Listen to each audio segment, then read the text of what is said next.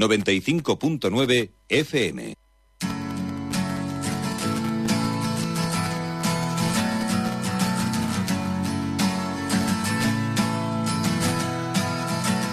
En Onda Cero, Los Toros en la Onda.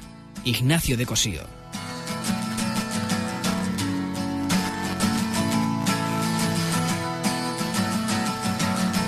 Today is gonna be the day that they're gonna throw it back to you.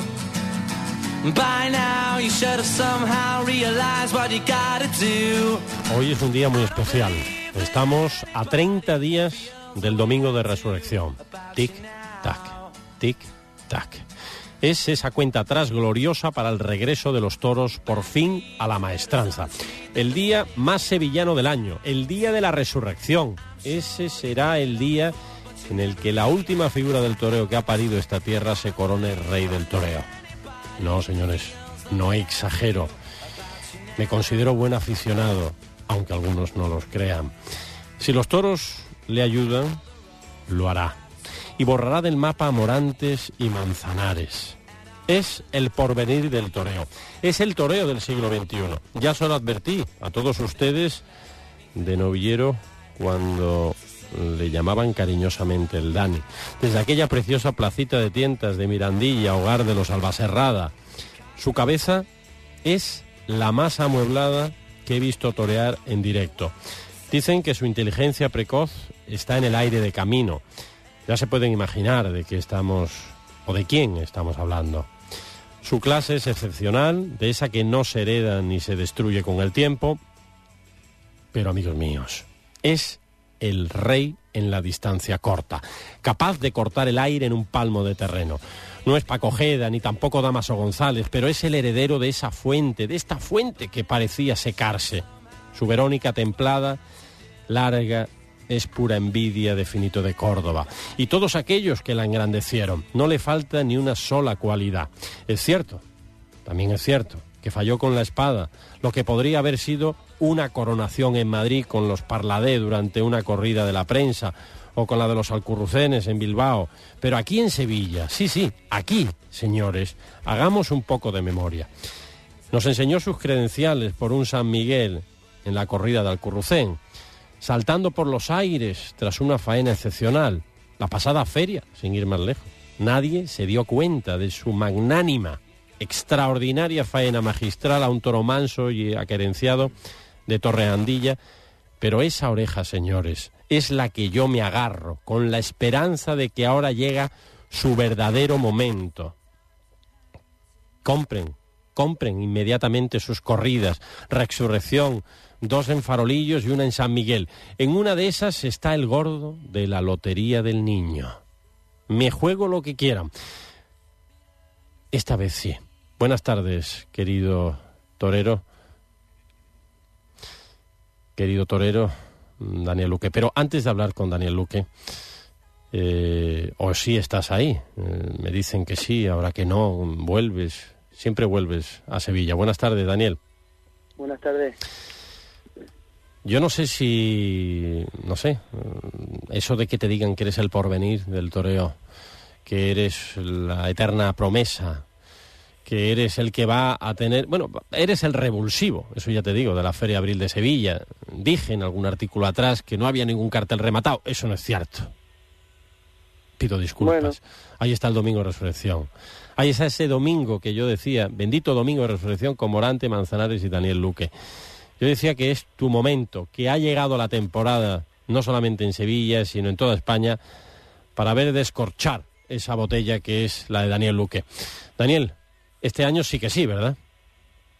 Bueno, la verdad que, es verdad que, me encuentro en un momento bastante bueno y sobre todo la ilusión a tope, ¿no? Es el estar eh, en mi tierra, me considero mi casa, el, estar cuatro tardes, pues tuve la suerte de, poderlo vivir eh, dos años atrás, pero pero bueno, quizás eh, con más recuerdo, ¿no? Pero pero ahora ahora lo veo de otra manera. Aparte también comentaba el otro día que, que bueno, cuando me iba llegando la hora de la Feria de Sevilla, pues eh, quizás que quería que casi no llegara, ¿no? Por la presión y, y ese tipo de cosas que uno se le pasan por la cabeza, pero ahora ahora pues estoy deseando que lleguen, eh, me se están haciendo eternos los días, ¿no? Para el domingo de resurrección y, y bueno, pues es un día clave en mi carrera y, y es una temporada clave para mí también. ¿no? Ese va a ser el primer lleno de No hay billetes. Eh, se dice que puede haber otro también en la alternativa del jueves de Farolillo, de López Simón, con Volante y Manzanares. Pero mm, buenas tardes, Domingo. Mm, yo estoy convencido que Daniel Luque mm, va a ser el revulsivo, no solamente esta feria, sino va a ser lo más destacado. Eh, posiblemente nos equivoquemos, pero yo, yo pienso a ciencia cierta que se ha preparado, ha tenido una campaña americana sensacional, viene muy fuerte y Daniel Luque no necesita mucho, tan solo que un toro medio le envista. Yo ya no, ya no digo que le envista completamente. Y esta feria sí va a haber toros, Domingo.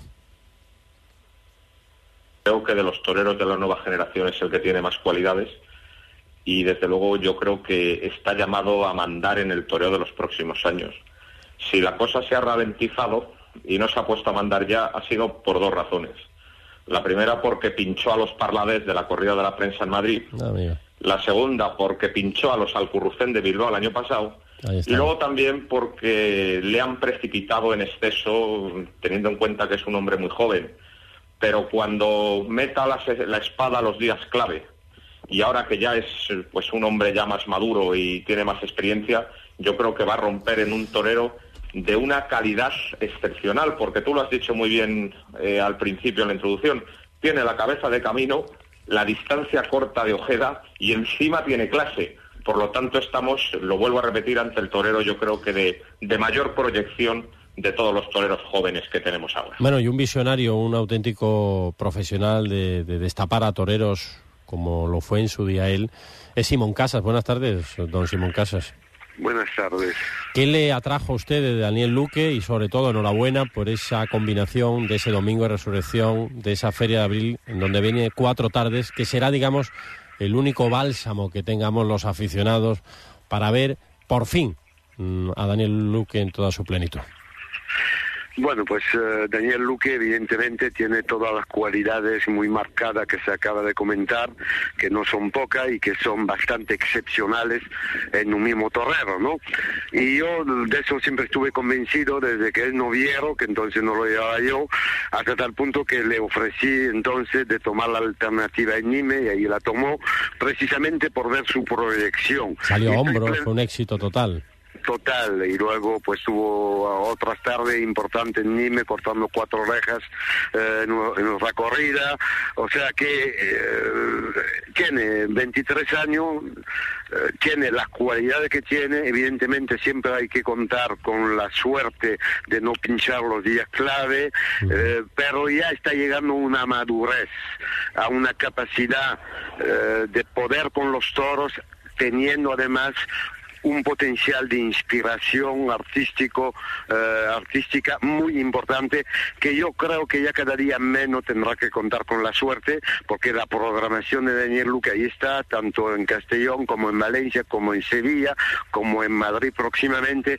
Por lo tanto, la temporada 2012 evidentemente siempre hay que contar con la suerte, pero está programada de manera certera para que Daniel Luque rompa definitivamente esta temporada.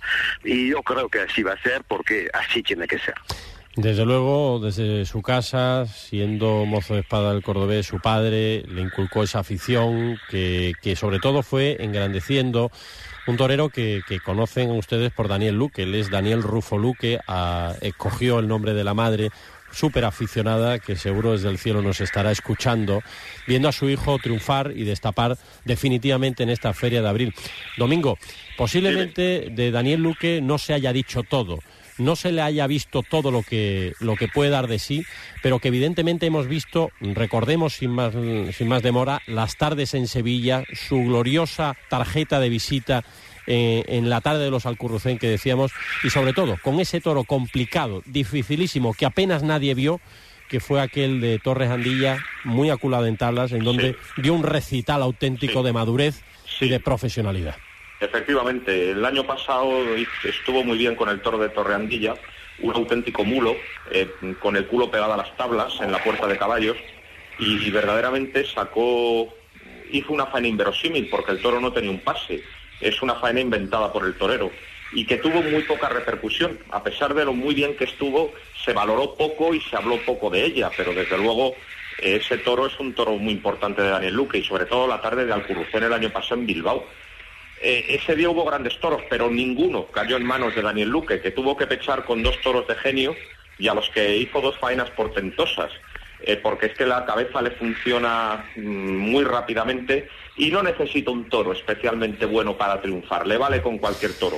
Por lo tanto puede ser un torero muy regular y los toreros con regularidad son los que mandan en el toreo. Sin duda, Daniel, mm, que nos estás escuchando, muchas veces te preguntarás a ti mismo, ¿no? Esta Sevilla tan difícil, tan caprichosa en ocasiones, ¿no? Que, se eh, desarma con ciertos toreros, con otros, pues son más, es más receloso, ¿no? El público pero evidentemente cuando no sale el toro eh, no se puede hacer prácticamente nada, pero aún así ves que los aficionados, aunque algunos nos tachen de que seamos malos aficionados, nos, mm, nos quedamos con esos detalles que marcan la diferencia. Daniel, ¿qué es lo que más te ha costado eh, hacer en Sevilla y la importancia que tiene para Sevilla un torero como, como tú de Gerena?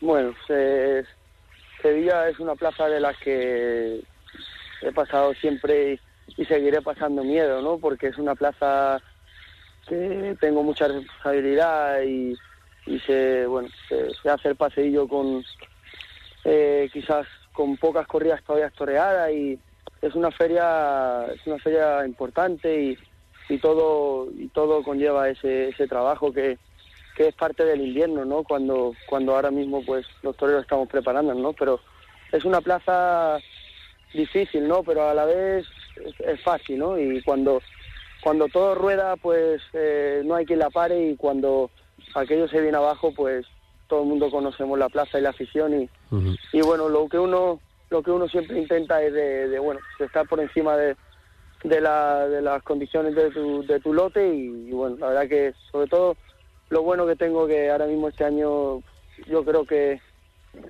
que sin destapar muchas cosas, pero pero bueno, creo que va a ser un año importante para mí y eso lo transmito y ahora mismo pues en el campo estoy disfrutando mucho y, espero hacer cosas importantes que, bueno, que me están saliendo ahora y espero sacarlas en la plaza, ¿no? Domingo, estamos hablando de Juan Pedro Omé, estamos hablando de Vitoriano del Río, de Daniel Ruiz, de El Pilar, Moisés Fraile, de Alcurrucén, eh, de contrincantes como Morante, José María Manzanares, Padilla, Talavante, eh, David Mora, El Cid, Castella, ¿Qué me puedes decir de este bagaje de toreros importantes, compañeros de, Daniel y, de, ganaderías clave?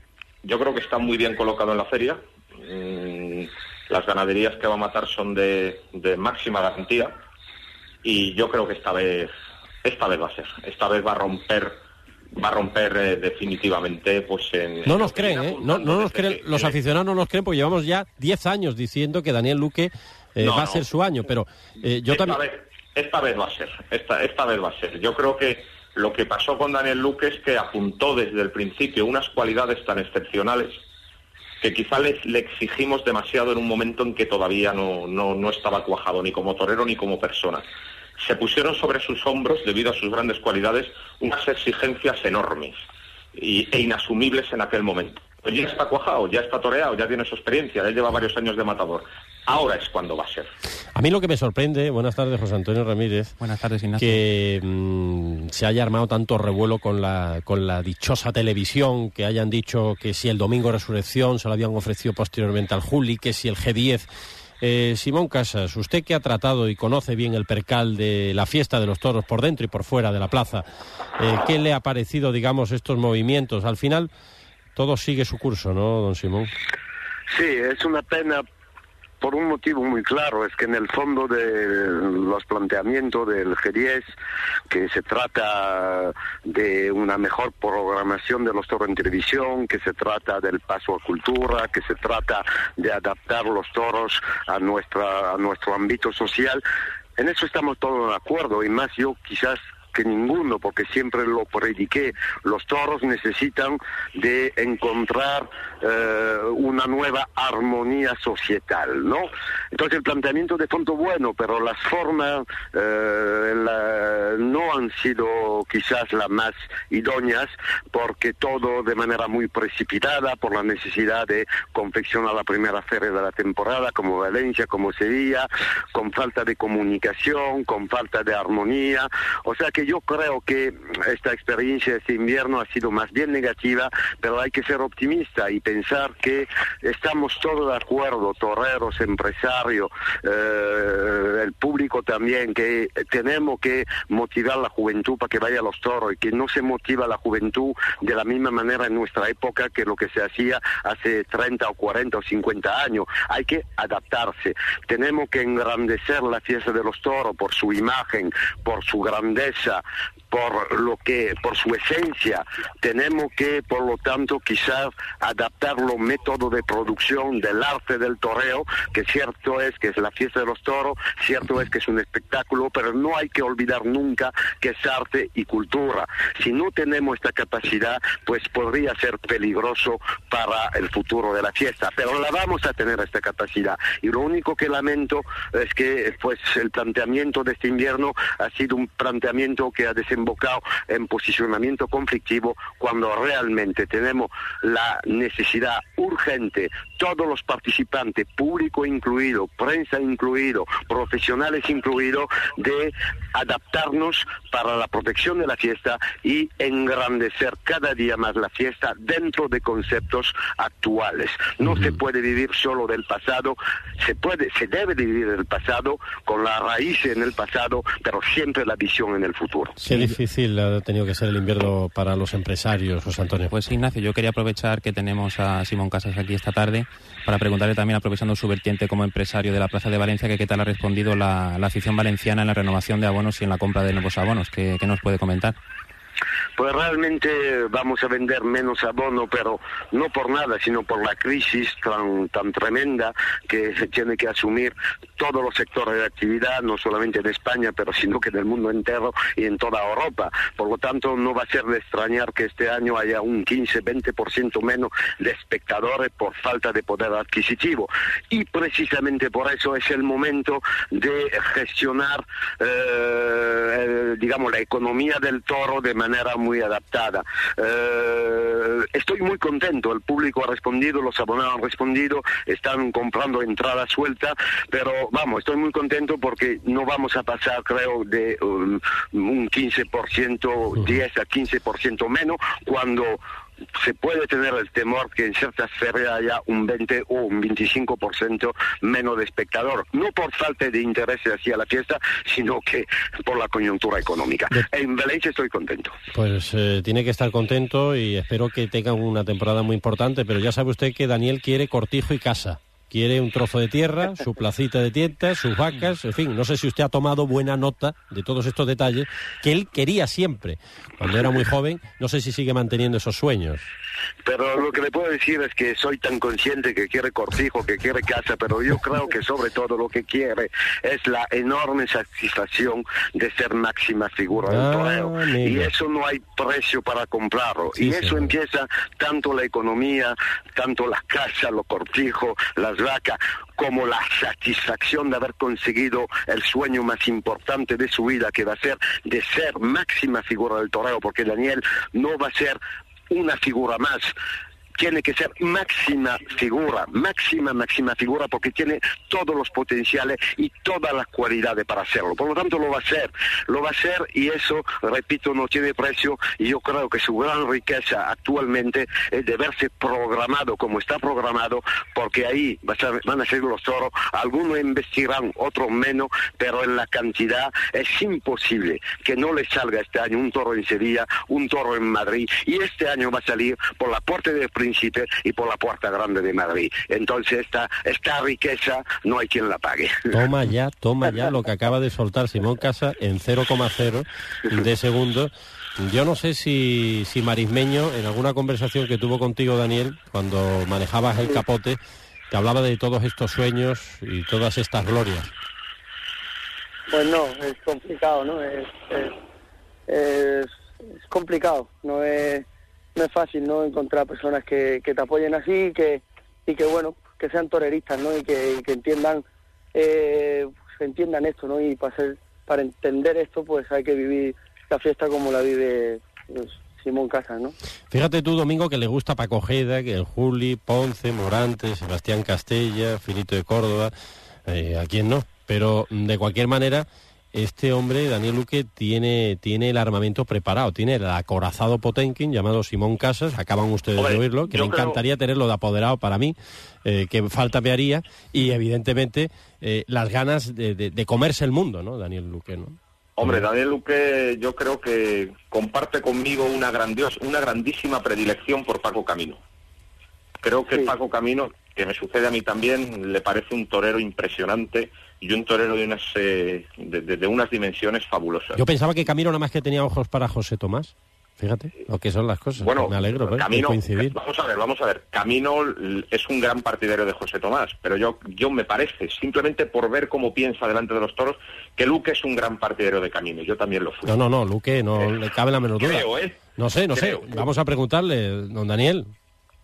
Pues sí, el maestro para mí es yo para mí lo que de lo que he visto y lo que he podido ver pues eh, el torero más completo de todos no efectivamente el más completo de todos ahí queda eso el más completo lo comparto completamente eh, es que completo es él mm, Daniel Luque con el capote con la muleta ahora con la espada si Dios quiere es decir, va a ser un torero de los que van a mandar en esto. Va a ser lo que fue en su día Ponce, va a ser lo que, lo que es Julián López el Julio ahora. Él va a continuar. Yo creo que me da la sensación que va a ser de los que tiren del carro, ¿no, Domingo? Yo estoy convencido de que es el torero que va a mandar en la próxima década. Y además a largo plazo, exactamente. Eso te iba a decir, a largo plazo. Pero Ignacio, Ignacio, te lo dije hace muchos años. Es cierto, es cierto.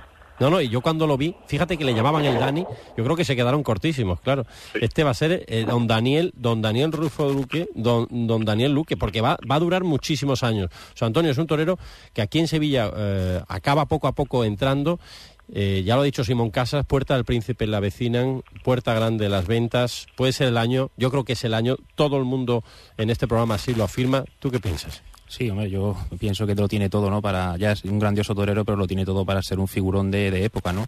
Yo le quería preguntar también porque, bueno, se ha comentado un poco aquí todos los registros que tiene Daniel Luque como torero, pero yo sobre todo quería resaltar su toreo a la Verónica, ¿no? Yo creo que de los toreros que están ahora mismo en, la, en las ferias, eh, después de, o junto a Morante de la Puebla, creo que es la mejor Verónica que hay en el, en el escalafón taurino, ¿no? Quería preguntarle cuáles son sus fuentes para, para inspirarse en el toreo a la Verónica y, qué, piensa él de, su toreo cuando lo, cuando lo ve desde fuera. Vamos allá, Marismeño. bueno, eh, pienso pienso que el torear con el capote pues es una cosa que se nace, ¿no? Eh, torear con el capote es muy difícil, es, yo creo que a todo torero que le preguntes pues te va a contestar igual. Eh, eh, ni siquiera yo sé decirte cómo se torea con el capote.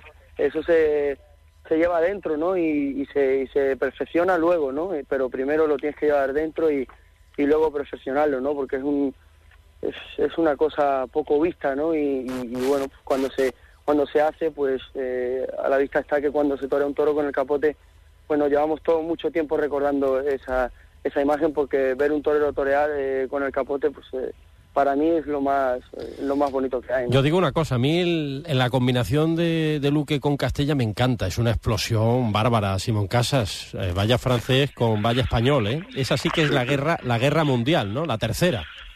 Sí, bueno, eh, más que guerra diría yo complementariedad, porque los toreros evidentemente están en una competencia que debe de ser así óptima, pero no en plan bélico, sino en plan de orgullo profesional, de, orgullo artístico y, de eso nacen las grandes tardes.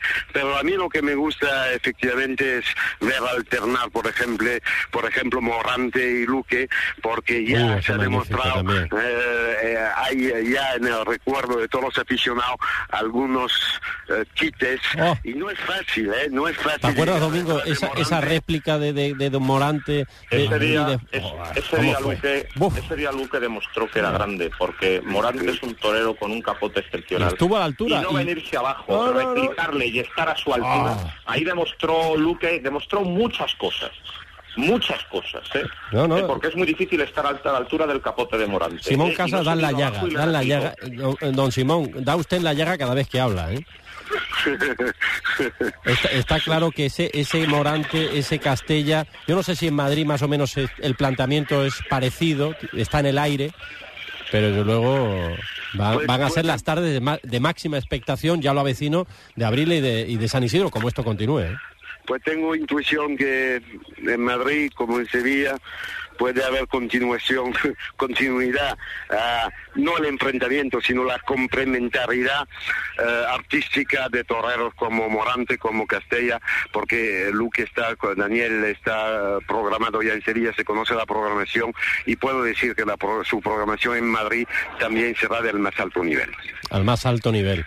Domingo, en Madrid les esperáis con los brazos abiertos. Aquí en Sevilla ya los tenemos en la calle los carteles, desde luego. Hombre, yo a mí sí que me gustaría felicitar a Simón por los tres primeros carteles de la temporada madrileña, que están bastante bien. Es decir, el inicio de temporada se promete interesante. Los tres carteles que han hecho son muy buenos, ¿no? Y nada, y, exhortarles eh, para que mantengan el nivel pues hasta el día 12 de octubre. Sí, vamos a aplicar los conceptos y las convicciones que se afirmaron y se explicaron y se expusieron en la oferta de la empresa Toro, Delta para la concesión de la plaza. Bueno, las novilladas se ven, hemos dicho que ahí vamos a traer novillero puntero, todos van a venir con novilladas que se puedan torear y pueden ser fuente de, tarde exitosas, ya está hecho, y vamos a seguir así mejorando la calidad dentro de lo que cabe eh, y creando en el entorno de la programación taurino, taurina muchos eventos como lo que va a ser la Feria del Arte y la Cultura, eh, que eh, es la ex Feria del Aniversario, que no tenía mucho sentido en su concepto, digamos, de contenido, no hablo dentro de la plaza, sino fuera de la plaza. Vamos a intentar desde la capital mundial del toreo, que es la venta, enganchar constantemente los toros con el ámbito social. Esta es la misión de la Plaza de las Ventas. Está claro, querido Simón Casa, muchísimas gracias por estar ahí. Qué lástima nadie se acordará cuando yo diga de nuevo que me encantaría tenerle de empresario de la maestranza. Eh, lo he dicho ya dos veces con esta. Espero que, Dios me dé años para verlo. Enhorabuena, don Simón. Muchas gracias. Un saludo enorme. Y Daniel Luque, ¿qué te vamos a decir? Que estás en el campo con la muleta apoyada en el burladero, en, Pereda, viendo, viendo ya la primera becerra saltar a, la placita de tientas y, siempre con la mirada en Sevilla, que, que eres un fuera de serie, que eres un tigre, como bien dice tu apodo, y que aquí estamos muy ilusionados. No nos dejes mal, Daniel Luque, no nos dejes mal, porque te voy a decir una cosa. Eh, Sevilla necesitaba un torero como tú. Lo necesitaba para seguir mandando en el toreo. Mandando de verdad, no mm, de pitimini. Muchísimas gracias, Daniel Luque.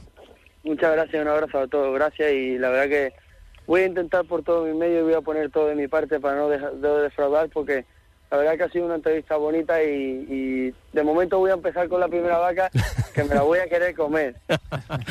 Un abrazo enorme, Daniel. Un abrazo, gracias a todos. Gracias. Eh, en definitiva, Domingo marca, marca época, marcará esta temporada seguro el ritmo de la, de la temporada española. Muchísimas gracias por estar ahí, Domingo. Volvemos el próximo viernes. Un abrazo enorme. Gracias a vosotros. José Antonio, gracias por estar a, mi vera una vez más y, y por apuntarme por lo bajín y preguntas importantes, sobre todo a Simón Casas. Muchísimas gracias.